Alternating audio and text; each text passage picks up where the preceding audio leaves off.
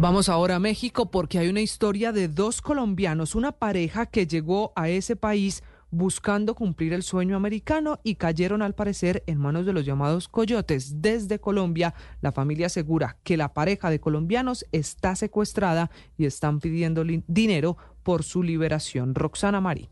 Camila, buenos días. 20 mil dólares es la suma de dinero que están pidiendo desde México los secuestradores que afirman pertenecer a la mafia y que tienen bajo su poder a los colombianos Sebastián Gaviria y Yesenia Mendoza. La pareja que lleva más de 15 días en cautiverio fue raptada mientras esperaba a un coyote que los guiaría hacia Estados Unidos. Así explicó Mirella Fierro, tía de Sebastián Gaviria, cómo ocurrieron los hechos en entrevista con Caracol ahora. El coyote les dijo que tenían que irse por Juárez, por Ciudad Juárez. Ellos llegaron a Juárez, los montaron en dos camionetas, eh, se los llevaron para, para la frontera y llegando a la frontera a las nueve y media de la noche el lunes, creo que fue 30, se les atravesó un carro, los bajó a todos de, los, de los carros que llevaban y, y los secuestraron y al, conductor, a los conductores los golpearon, pero no los llevaron, los dejaron ir.